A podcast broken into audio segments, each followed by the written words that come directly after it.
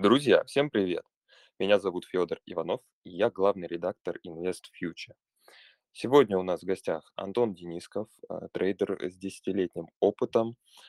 Э, Как мы можем понять, он очень давно на финансовых рынках, и он нам поможет разобраться в текущей ситуации, что делать нам, простым э, инвесторам, тем, кто работает на рынке.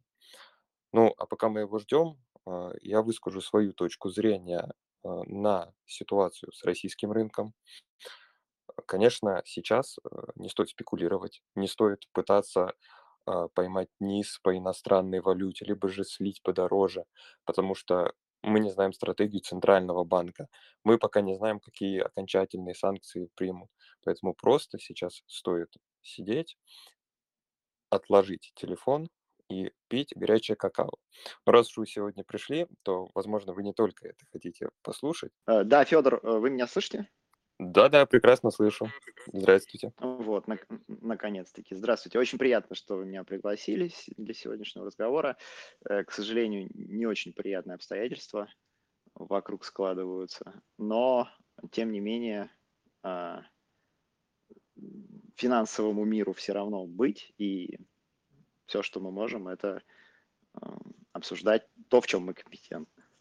Да, и я хочу отдать вам должное, потому что пока все, а, не все, но огромное количество спикеров сейчас старается не выступать, а, вы согласились прийти, и, разумеется, это огромный плюс.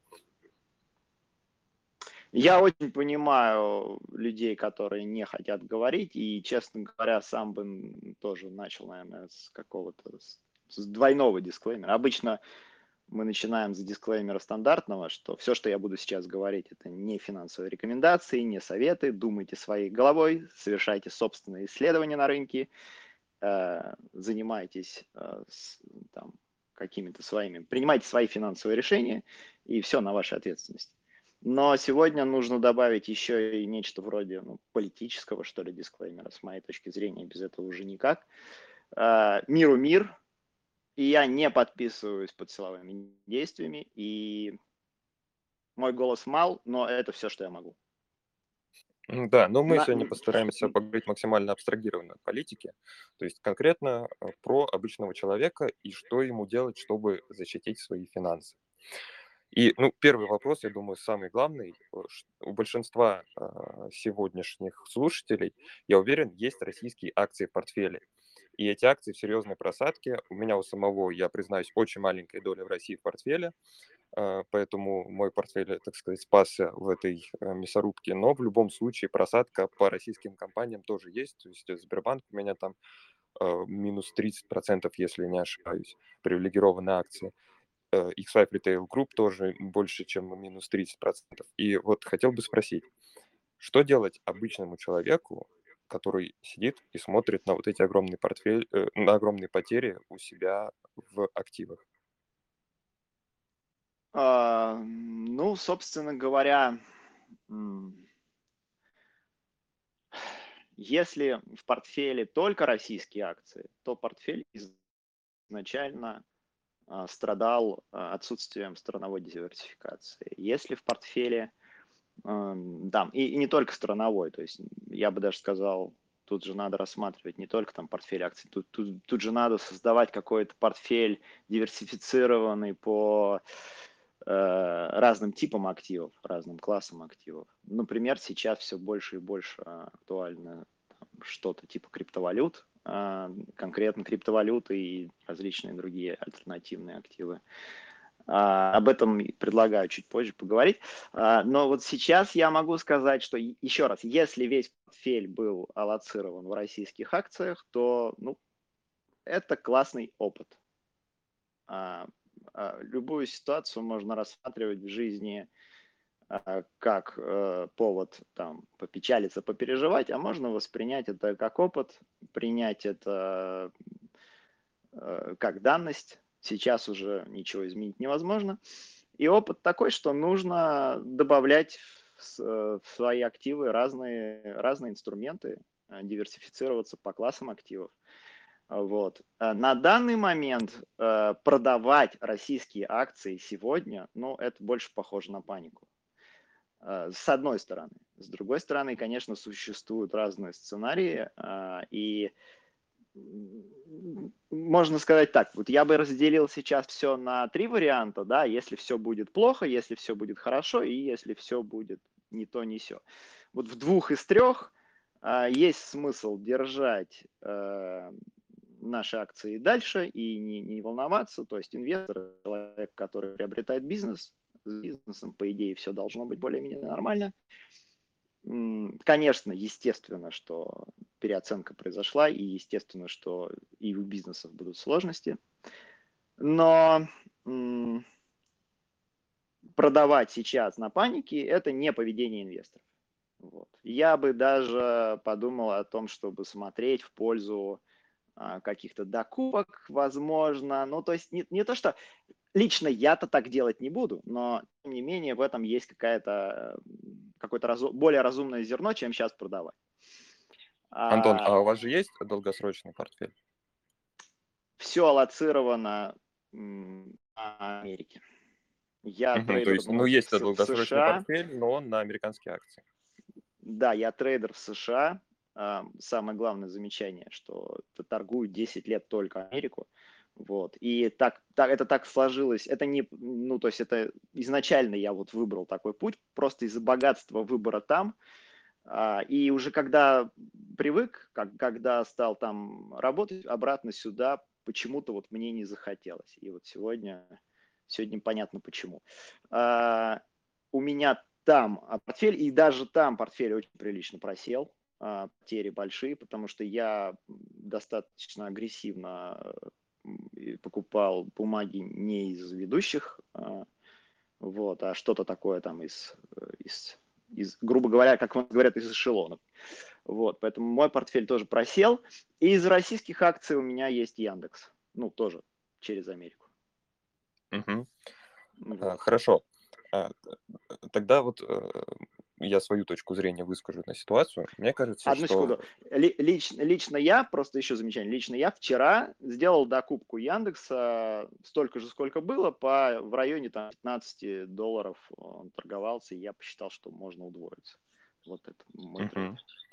Ну да, то есть у меня лично такой взгляд на ситуацию, то, что а, вот этот э, обвал фондового рынка российского до минимумов, если я не ошибаюсь, 2011 или даже там э, какого-то еще более бородатого года, он э, помог многим инвесторам понять, что, во-первых, инвестиции это не для них, во всяком случае, инвестиции в акции. И второе, э, это безумно крутой, как бы то ни звучало, может быть, немного цинично, опыт, э, когда люди поняли, что все-таки э, диверсификация это не шутки, когда люди поняли, что рынок может обвалиться, особенно такой рынок, подверженный э, высоким страновым рискам. И я думаю, что каждый из этого урок уже успел извлечь. Вот. Ну, а следующий вопрос, э, мне кажется, вытекающий. Что делать людям, у которых большая часть накоплений, э, даже неважно, не на фондовом рынке, а вот просто на депозите лежит в рублях? Следует ли им, сломя голову, убежать покупать валюту или еще что-то делать? Да. Ну, э, валюту покупать э, или не покупать, э, да, если бы кто-то точно знал ответ, да, что вырастет, э, когда упадет, то, наверное, не стал бы об этом публично говорить, а сам бы заработал миллиарды. Я думаю, что никто в мире точного ответа на такие прямые вопросы давать не, не может. Э, но э, из соображений текущих текущих каких-то ценовых уровней, хотя сейчас, честно говоря, очень сложно говорить вообще о ценовых уровнях. А, из соображений текущих ценовых уровней там потенциал роста относительно небольшой в выборе всех, всех возможностей, да, всего того, что перед нами лежит. Но опять же, а, к сожалению, сегодня мы вот перед тем, как говорить там о том, что покупать, что продавать, э, нужно сначала представить себе, какие возможны сценарии. Сегодня мы находимся уже не в том мире, в котором находились позавчера. Вообще, обычно я а, а, часто я вижу молодых, юных, э, будущих финансистов, а, я вижу а, ребят, которые собираются как-то приступить к, к, к изучению финансовых рынков. И а, всегда первый вопрос возникает, а, а, а не который раньше мне казался смешным, а не, не обманет ли меня брокер, а какие там есть риски со стороны биржи и брокера. Вот. И обычно 99% времени я к этому, к этому вопросу отношусь, что типа, ребят, вы не там ищете риски, риск у вас в голове, вы сами себя будете обманывать, вы сами будете совершать какие-то нерациональные действия, а с брокером все в порядке. То есть этот риск несопоставимо ниже, чем э, риск системный, несопоставимо ниже обычно, в обычных условиях, чем риск э, управляющего, риск э, того, кто принимает торговое решение. Но сегодня э, создалась такая ситуация, что э, именно сейчас э, риски системные, риск устойчивости финансовой системы в целом, риск устойчивости э, отдельных брокеров уже приобретает слишком большой вес. Вот. Э, и, и сейчас мы, если рассматривать плохой сценарий, когда все пойдет плохо, то, тут уже э, как бы, ну, ну, вы можете там, грубо говоря, быть хорошим трейдером, натрейдить там огромный профит. И какой смысл, если все депозиты заблокированы? То есть вы можете пойти купить валюту на там, валютной секции. И какой в этом смысл, если Э, принудительно все валютные счета э, по фиксированному курсу переводятся в рубли. А, вот. Здесь уже стоит задуматься о более крупных системных рисках в первую очередь. Вот принять для себя положение, а, на, насколько это, э, опять же, это каждый лично сам делает, свой собственный research, свой собственный анализ, насколько это страшный возможный сценарий, ре, реализуемый сценарий, насколько он вероятен, как мы к нему относимся, и уже потом, уже потом подходить к вопросу, куда дальше инвестировать, что дальше делать. Потому что, ну, э, как я себе представляю типичного инвестора, да, есть э, класс молодых ребят, с ними э, совершенно другая история. Есть класс людей э, таких олдскульных, закаленных жизнью, прошедших там 90-е годы, Э, и э, для них будут совершенно разные внутренние решения. То есть эти люди будут принимать совершенно разные внутренние решения. Молодым ребятам стоит присмотреться, и я уверен, что они уже сами давным-давно присмотрелись к криптоактивам,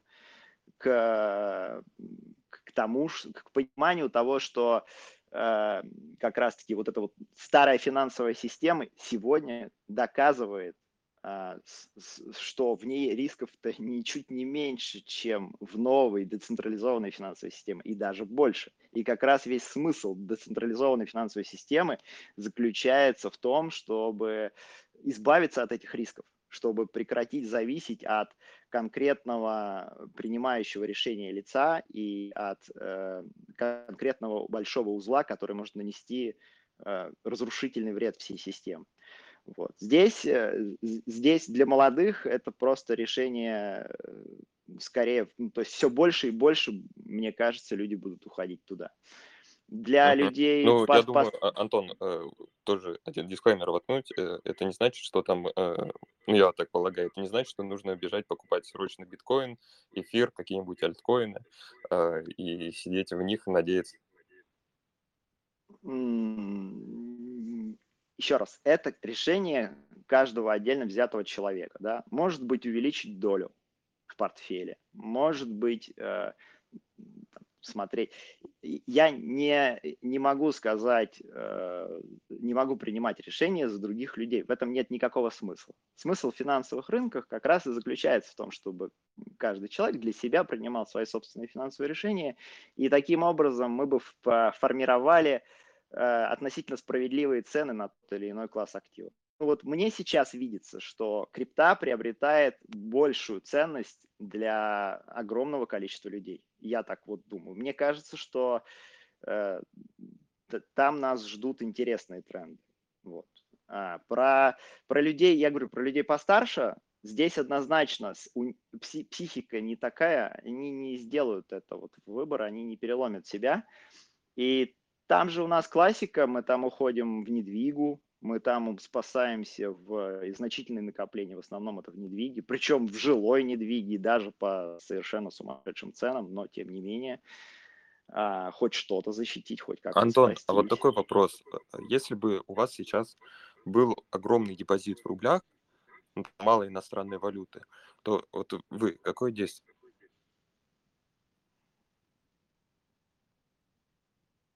А, я не, до, не, не дослушал вопрос. Если бы был депозит в рублях большой... Да, если бы у вас был большой депозит в рублях, и при этом эм, было мало иностранной валюты, вот вы бы какое действие предприняли?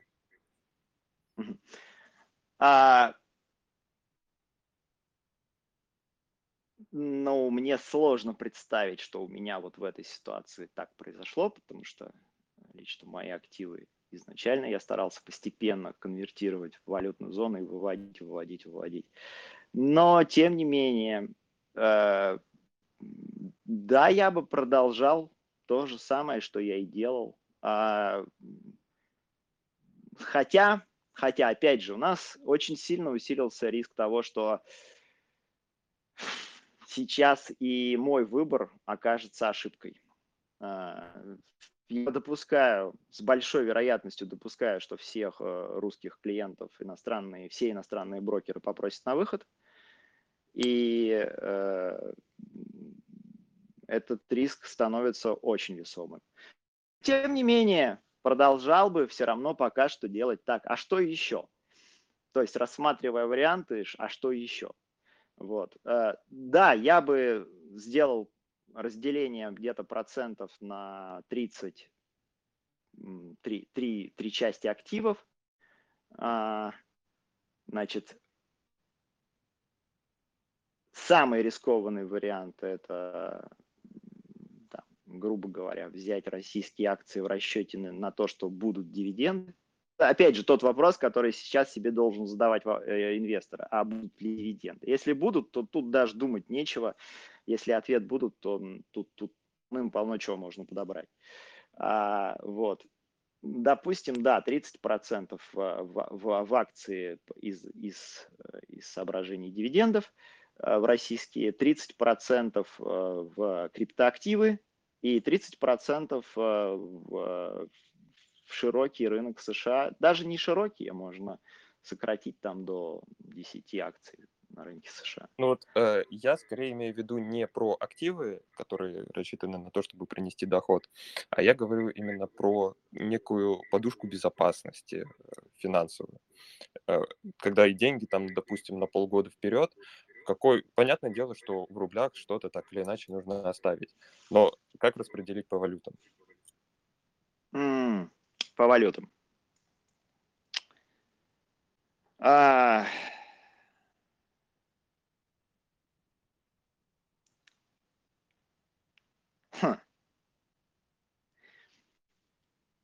Ну, а, подушка безопасности в, в таких условиях все-таки все-таки э, с, с банками связано в меньшей степени, на мой взгляд. То есть подушка безопасности, к сожалению, сейчас должна принимать физический вид. Вот. А если для человека подушка безопасности очень большая, конечно, это все осложняется. То есть, там, допустим, ну, представим себе, что у человека там речь идет о суммах там 10-100 тысяч долларов, а, вот, то ну, классно, если это все будет физически у него на руках, а не в банке. А распределение в большей степени, конечно, а, валютное, но мне кажется, что можно здесь найти какую-то волну успокоения, да, то есть не сейчас прям на панике в первый же день бежать, а если еще не поменялись, то дождаться более рациональных курсов и каким-то образом э, меняться, ну, ну, физически, да, физические деньги.